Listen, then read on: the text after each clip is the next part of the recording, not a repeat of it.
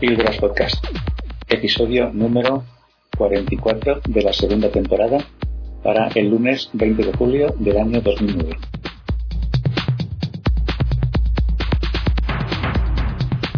En Píldoras Podcast podrán escuchar noticias, reportajes, audiolibros y aquellas cosas interesantes que son difíciles de encontrar en la falsimedia oficial o comercial, salvo muy contadas excepciones que confirman la regla general.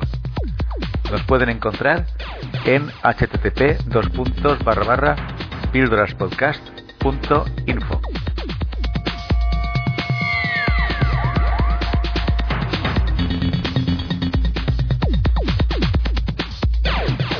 En este episodio vamos a escuchar, en primer lugar, la cara de la Rosa de los Vientos número 403, dedicado a Irán, y a continuación, eh, de la Rosa de los Vientos número 405, dedicado a la estereoporosis. Seguidamente escucharemos el periódico Diagonal número 104 con los titulares siguientes. La defensa de la Amazonia se tiñe de sangre en Perú. Salgado tranquiliza a las grandes fortunas. El Supremo decreta la ilicitud del cierre del diario El 11 años después de su clausura. Aumenta la economía sumergida. Luchas históricas. El racismo institucional traspasa a la sociedad. Contra racistas, personas no blancas son retenidas en bocas de metro, dormitorios, paradas de autobuses o en cualquier calle. Colombia. Pese a sus innumerables vínculos criminales, Álvaro Uribe mantiene su popularidad. Casas y cajas. Por no poder hacer frente a las hipotecas, cajas y bancos apropian de las casas de los endeudados, pagando el 50% de lo pasado. Privatizaciones. La movilización en la Comunidad de Madrid para la defensa de la educación pública no ha impedido el avance de las medidas privatizadoras. Crisis y oportunidades. Después de los tiempos de ofensiva neoliberal, de los que los movimientos sociales adoptaban una postura defensiva, Juan Velo señala la oportunidad de pasar a la ofensiva. África. Con la complicidad del gobierno nigeriano, empresas multinacionales se dueñan de grandes superficies de tierras destinadas a los biocombustibles. Joe Batán, el predicador de Bungalow.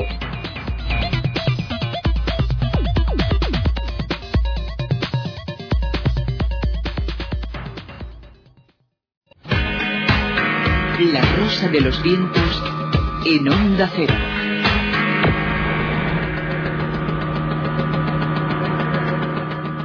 Durante los últimos eh, días las miradas de medio mundo apuntan a Irán. Hay una cara A, que es la que sigue.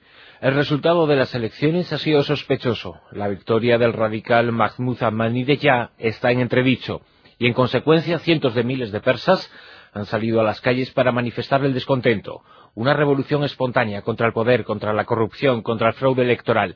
Y lo hacen en apoyo del reformista Mirosei Musavi, el hombre que salió derrotado en las urnas. Esa, insistimos, es la cara A, pero hay otra. La cara B.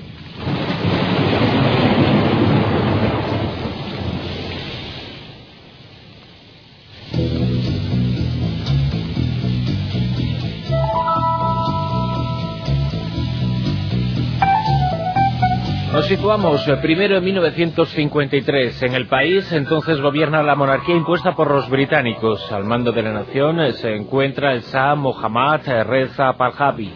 Como primer ministro, en la parte política se encuentra Mohamed Mossadegh, que contaba con el apoyo de los ayatolás. Sin embargo, una decisión de Mossadegh pone en alerta al mundo entero.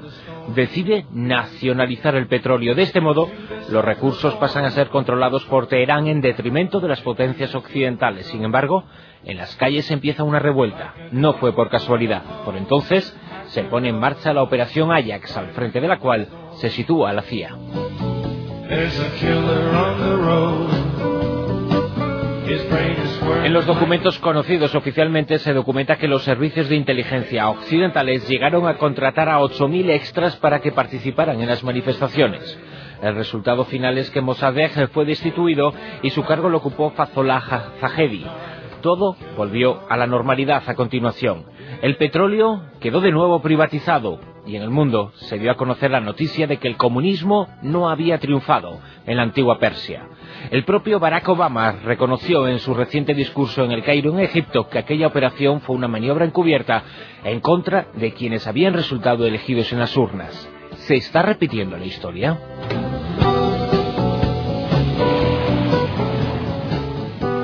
Nadie duda del fraude electoral, nadie, o casi nadie, se repite con tanta insistencia que es imposible hacerlo. Si a esto unimos la permanente campaña contra Ahmadinejad, nadie cuestiona que el presidente iraní es capaz de cualquier atrocidad. Y quizás sí lo sea, pero ¿hay pruebas de dicho fraude electoral? Y las irregularidades que sí se produjeron sin embargo, difícilmente podrían justificar los millones de votos de diferencia entre ambos candidatos. Cierto es que desde Occidente se transmitió la idea de que la población iraní estaba dividida ante las elecciones y se insistió una y otra vez en que la figura de Musavi era capaz de vencer en las urnas. Tanto se dijo y tanto se interiorizó la idea que nadie cree posible que saliera derrotado. Sin embargo, las encuestas no transmitían para nada este hecho. Antes de las elecciones, eh, una encuesta publicada por el periódico norteamericano The Washington Post daba casi el triple de votos a Ahmadinejad frente a Musavi. A falta de una semana, otra encuesta, dada a conocer por el diario británico The Guardian, ofrecía un resultado arrollador a favor de Ahmadinejad, mucho más del doble de votos, con casi un 65% de apoyo por parte del electorado. Dichas encuestas fueron realizadas por medios e instituciones no iraníes, sino por medios e instituciones norteamericanas.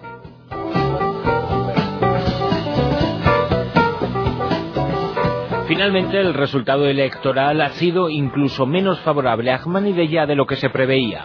Ha obtenido el 64% de votos, el doble que su rival, una diferencia que se estima en unos 10 millones de papeletas. Así pues, en contra de la creencia que se ha transmitido, el resultado electoral es coincidente con las encuestas previas.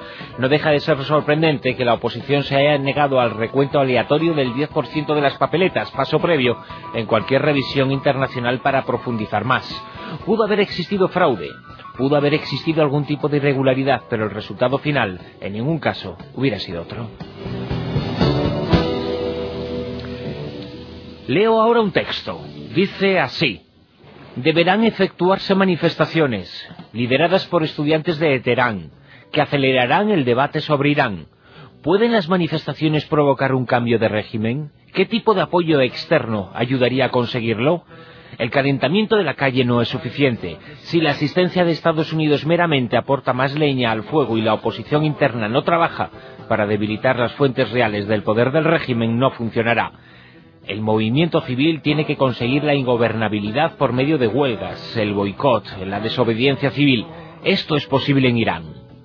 Dicho texto se titulaba El guion no violento para Irán, fue publicado en 2003 y dicho guion parece hacerse realidad en estos días, seis años después. El autor es un hombre llamado Peter Ackerman. Se trata del presidente de un think tank, de un laboratorio de ideas muy próximo a la Casa Blanca llamado Freedom House, cuyo objetivo es establecer los mecanismos para facilitar la imposición de gobiernos amigos en países enemigos. El mencionado Ackerman fue el fundador del Instituto Arlington, una empresa especializada en propaganda cuyo nacimiento fue obra del antiguo director de la CIA, James Busley. A partir de entonces, desde la Casa Blanca se apoyó la iniciativa. Para ello se dotó a varias organizaciones internacionales de decenas de millones de dólares con el objetivo de promover revueltas internas en Irán, para de este modo facilitar el cambio de régimen. Fue en el año 2005 cuando la entonces secretaria de Estado, Condoleezza Rice, creó la Oficina para Asuntos Iraníes, entregó al grupo 85 millones de dólares. La Freedom House se convirtió en uno de los grupos destinatarios de ese dinero. El objetivo del grupo era fortalecer a la oposición iraní y al mismo tiempo contribuir a difundir noticias sobre la ausencia de derechos humanos en Irán. Y seguramente esas acusaciones son ciertas, pero ¿está libre de culpa el hombre elegido por Occidente para arrebatar el puesto, Ahmadinejad?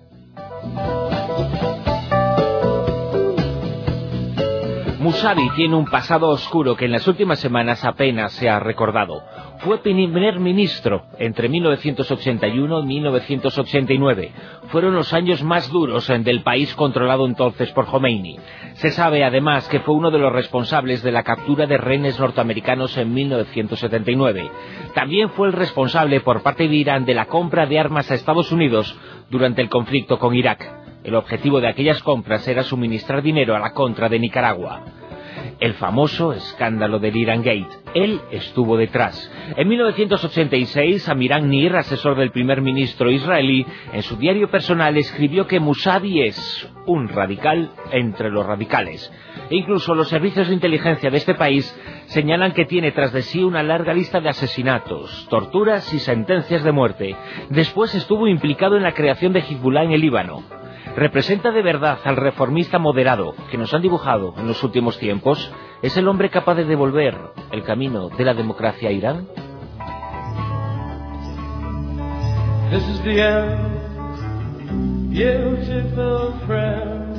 Estamos seguramente ante una historia de creencias difundidas como objeto de generar un estado de opinión en su favor. El pasado martes, en la revista Time, el exoficial de la CIA encargado de Oriente Medio, Robert Baer, señalaba lo siguiente y la suya sobre el terreno. Son unas opiniones a tener muy en cuenta. Decía así, la mayoría de las manifestaciones y protestas que se ven en las noticias están ubicadas en la zona norte de Teherán. Ahí vive la clase media y alta iraní, pero no hemos visto imágenes del sur de la ciudad donde viven los pobres. Durante demasiados años los occidentales hemos visto a Irán a través del espejo de la clase media liberal iraní, pero ¿representan al verdadero Irán? Estos son los datos, las cosas no son como en un principio nos han dicho, detrás hay una cara B. No debemos quedarnos solo con las informaciones más generalizadas y repetidas. Por desgracia, esta es una historia de lucha de poder entre clases, eh, pero no a favor de la libertad, precepto que ninguno de los actores en juego parece defender con especial ímpetu. Occidente apoya a un malo entre dos malos y, por cierto, no olviden este detalle. Irán es el cuarto productor mundial de petróleo y el segundo en reservas de gas natural. Dichos recursos están, otra vez, como en 1953, nacionalizados. En el año 2004, China se convirtió en el principal destinatario de ese petróleo. El contrato entre los dos países ascendió a 200.000 millones de dólares. Sin ese suministro de petróleo y gas, China se habría estancado en su progreso y no podría seguir aspirando a convertirse en la gran potencia mundial del siglo XXI. Pero bueno, seguramente eso es solo una casualidad que no tiene nada que ver con lo que allí ocurre.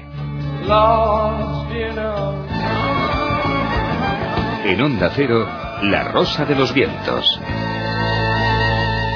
Durante esta semana varios eh, congresos con la participación de especialistas han advertido de una nueva epidemia. La han denominado epidemia silenciosa.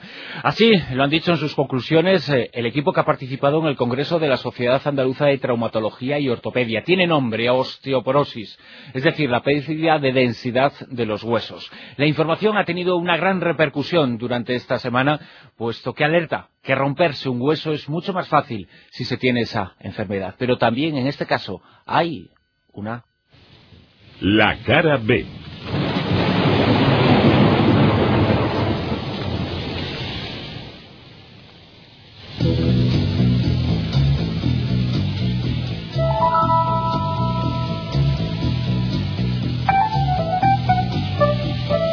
Los seres humanos crecemos y a medida que lo hacemos nuestra densidad ósea se fortalece. Nuestros huesos son más fuertes, eh, pero a partir de un momento determinado, los 30 años, la masa ósea comienza a disminuir. Es, por tanto, una condición de la vida. En palabras del biólogo George Black, la atrofia ósea es consecuencia de la vejez, igual que la piel arrugada, por poner un ejemplo.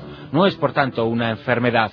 De hecho, solo se habló durante decenios de osteoporosis cuando la reducción de la masa ósea iba seguida de una ruptura de huesos. Esa ruptura era considerada un paso necesario para que se dijera que una persona tenía esa enfermedad.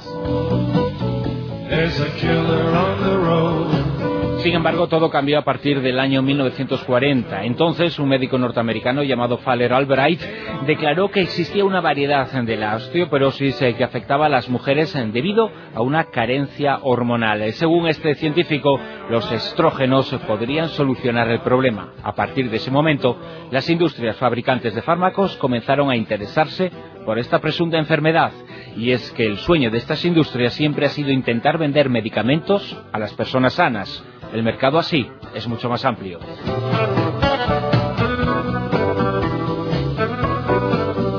En 1982, una empresa fabricante de estrógenos, los laboratorios Ayers, iniciaron una campaña para dar a conocer la amenaza de la osteoporosis. Hasta entonces, casi nadie había escuchado esa palabra. Hoy, el fármaco que esta empresa fabrica es uno de los más vendidos en Estados Unidos. Además, eh, los medicamentos con preparados de calcio que sirven para fortalecer los huesos también han aumentado de forma drástica sus ventas desde los años 80. Pero el gran logro de la industria farmacéutica llegó en 1993. En varias empresas llevaron a cabo diversas reuniones con la Organización Mundial de la Salud. Finalmente, esta institución determinó presionada a partir de entonces que la disminución paulatina de la masa ósea durante la vejez puede considerarse osteoporosis, es decir, una enfermedad. De este modo, siguiendo los cálculos sobre la densidad de la masa ósea en humanos, más de la mitad de los habitantes del planeta estarían afectados a partir de cierta edad por esa dolencia si se efectuaran los controles establecidos y de esa forma podrían recibir tratamiento mediante fármacos.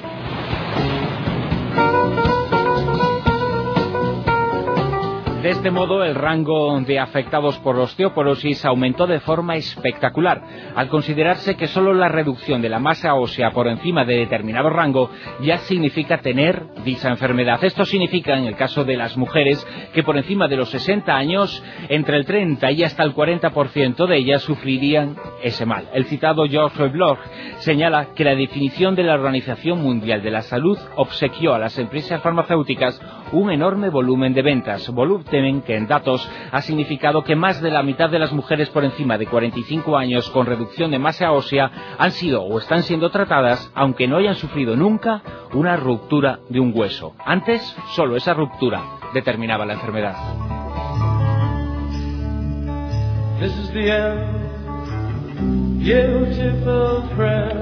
A este dato hay que añadir otro. Según la Oficina de Evaluación Técnica de la Universidad de British Columbia en Canadá, en un informe de 174 páginas se dice que la situación probatoria científica no está de acuerdo en que la medición de la densidad ósea en las mujeres sanas en plena menopausia próxima a ella sirva para predecir fracturas óseas en el futuro. Es, es decir, que si al menos ese cambio de definición no se hubiera producido, no se hubiera generado todo ese enorme montante económico de las industrias farmacéuticas. Hasta ahora, el cambio de definición solo había servido para incrementar a partir de ahora, perdón, solo el cambio de definición ha servido para incrementar los dividendos de algunas de las grandes empresas farmacéuticas. Dice una sentencia médica que una persona sana es una persona mal diagnosticada. En plan irónico, el escritor Adolf Huxley señala que la medicina ha avanzado tanto que ya nadie está sano. Es una manera de señalar que se han ampliado tanto las definiciones de algunas enfermedades que es imposible que no haya un fármaco apropiado para cada uno de nosotros.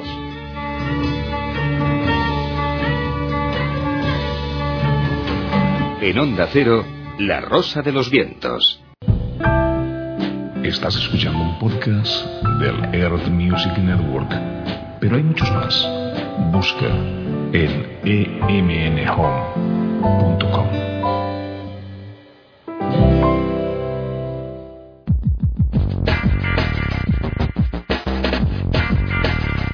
Boletín quincenal del periódico de actualidad crítica Diagonal. Saludos. Os ofrecemos a continuación el boletín bisemanal producido por Diagonal y la Unión de Radios Libres y Comunitarias de Madrid. La defensa de la Amazonía se tiñe de sangre en Perú.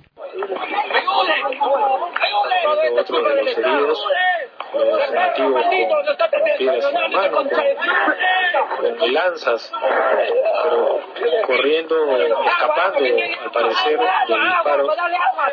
No serían disparos al aire, sino disparos al cuerpo. Eso habría ocasionado las, las heridas de estas personas estamos viendo que están siendo, están siendo llevadas, cargadas, para ser atendidas. El pasado 5 de junio, el gobierno de Alan García reprimió violentamente una protesta de miles de indígenas que reivindicaban sus derechos sobre la tierra. La manifestación bloqueó la carretera de Belaunde en la población amazónica de Bagua y terminó en batalla campal. El número de fallecidos, tanto policías como manifestantes, difiere según las fuentes. Según el gobierno peruano, la cifra fue de 24 agentes y 9 civiles muertos, mientras que testigos presenciales y las organizaciones indígenas cifran entre 30 y 50 los civiles asesinados. Las demandas indígenas de defensa del territorio que originaron la protesta están avaladas por organismos como la Organización Internacional del Trabajo y por la Declaración de los Derechos de los Pueblos de la ONU, firmada por el gobierno peruano. Esta declaración obliga a garantizar el pleno respeto de los derechos indígenas sobre las tierras tradicionales, territorios y recursos.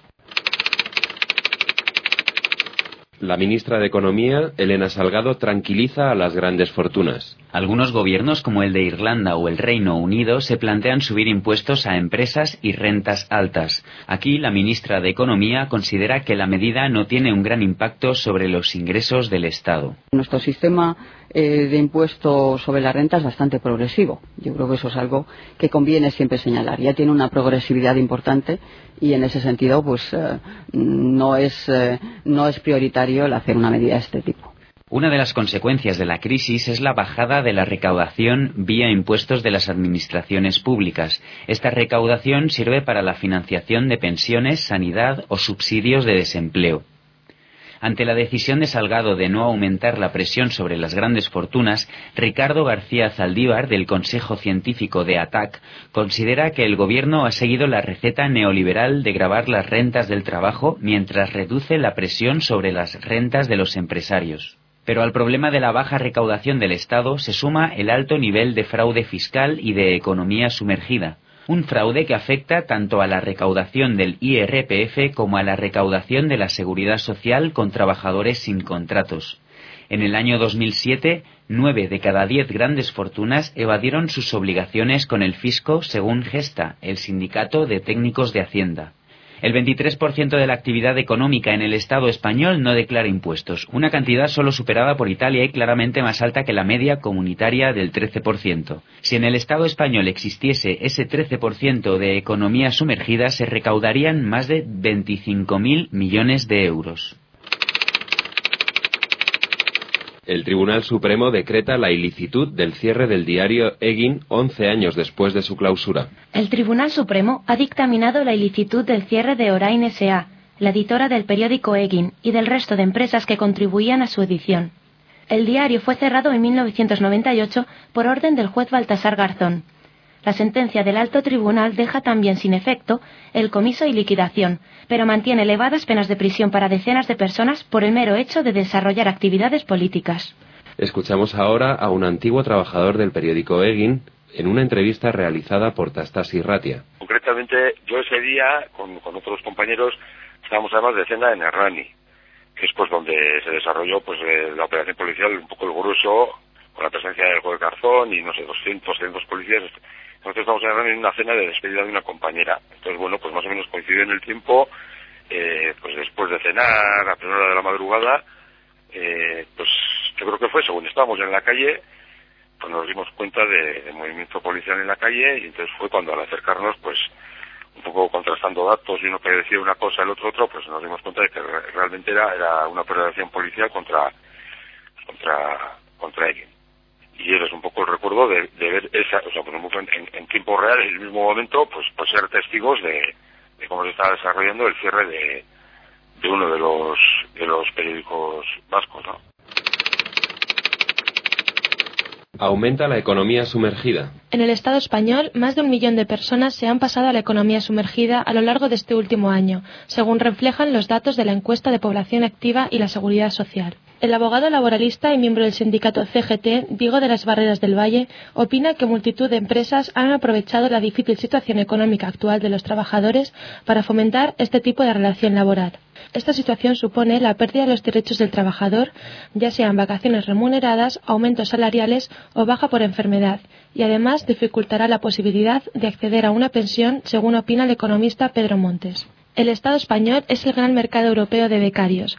Estos están sujetos a la precariedad e instabilidad laboral, pues no cotizan a la seguridad social, no tienen derecho a paro y reciben un salario de entre 300 y 600 euros. Por otra parte, según el Instituto de la Mujer, aproximadamente 5,3 millones de mujeres se dedican al cuidado informal de personas dependientes.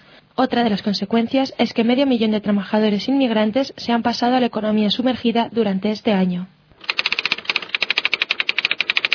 Luchas históricas, ocho horas de trabajo diario.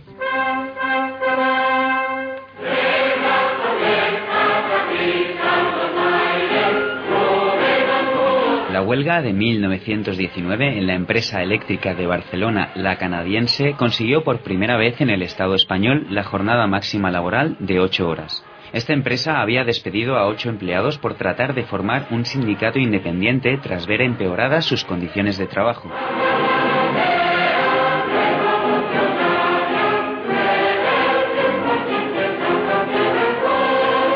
La huelga comenzó el 5 de febrero en solidaridad con los despedidos y con la colaboración de la CNT. La lucha se extendió hasta dejar sin suministro eléctrico a la capital catalana. Por otra parte, muchos de los trabajadores que se unieron a la huelga fueron detenidos. Finalmente, para conseguir la paz social, el gobierno de Romanones promulgaba el 3 de abril de 1919 el decreto que instauraba las ocho horas diarias de trabajo. La canadiense aceptó subir los salarios, readmitir a los huelguistas y cambiar la jornada laboral.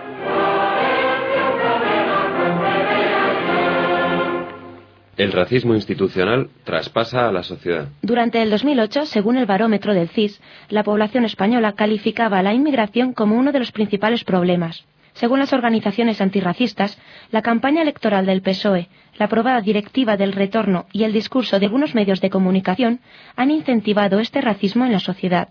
El informe Raxen del Movimiento contra la Intolerancia ha estimado 4.000 agresiones racistas durante el año pasado, el informe también constata el aumento del odio racista a edades tempranas y la falta de protección a las víctimas, sobre todo de los sin papeles, que no denuncian por miedo a la expulsión. La asociación SOS Racismo denuncia la inauguración de centros educativos exclusivos para los alumnos inmigrantes en Cataluña. Sin embargo, son celebrados y definidos por el ministro Corbacho como respuesta a la realidad de la inmigración. Y también en diagonal Controles racistas. Personas no blancas son retenidas en bocas de metro, locutorios, paradas de autobuses o en cualquier calle. El 28 de mayo, en una plaza del centro de Madrid, decenas de personas salieron a la calle y leyeron ante la prensa varios testimonios sobre los efectos que estos controles tienen en quienes los sufren. El acto fue organizado por la Asociación de Sin Papeles de Madrid y por la Red de Apoyo del Ferrocarril Clandestino. Colombia. Pese a sus innumerables vínculos criminales, Álvaro Uribe mantiene su popularidad. El pueblo colombiano vive cuatro años más bajo su segundo mandato y el Senado de la República acaba de aprobar un referéndum que permitirá a los electores votarle por un tercer periodo, aun cuando los escándalos por la anterior elección no se han acallado. Privatizaciones. La movilización en la Comunidad de Madrid para la defensa de la educación pública no ha impedido el avance de las medidas privatizadoras. La inversión en los centros públicos disminuye casi 6 millones de euros y aumentará 3,4 millones para los centros concertados. Otra novedad es que para el próximo curso se crearán tres nuevos centros concertados con diferenciación de sexos. Crisis y oportunidades. Después de los tiempos de ofensiva neoliberal en los que los movimientos sociales adoptaban una postura defensiva, Walden Velo señala las oportunidades de pasar a la ofensiva en un momento en el que el sistema se encuentra colapsado. Este activista, escritor y sociólogo filipino ofrece claves para afrontar la crisis. África. Con la complicidad del gobierno nigeriano, empresas multinacionales se adueñan de grandes superficies de tierras destinadas a los biocombustibles. El desplazamiento de las poblaciones es el principal efecto de este tipo de negocios. Este fenómeno se extiende en todos los países pobres.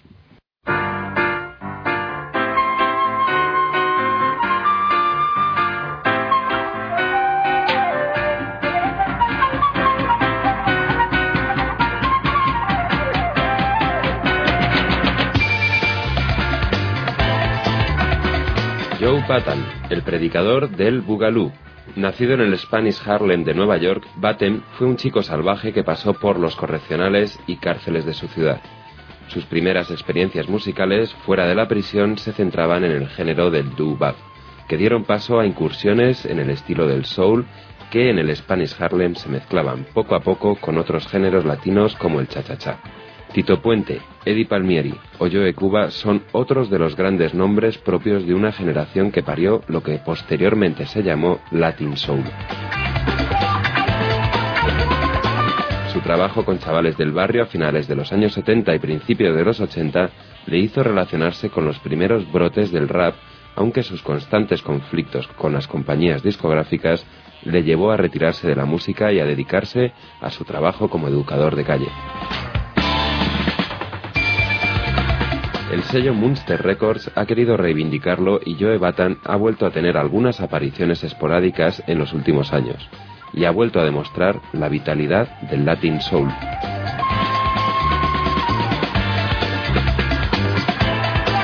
Puedes encontrar más información en las páginas de Diagonal o en www.diagonalperiódico.net. Un saludo de Ramón Ferrer, Julia Gas, Ana Rodríguez, Miriam Meda, David Morales, Fernando García y César Gabriel.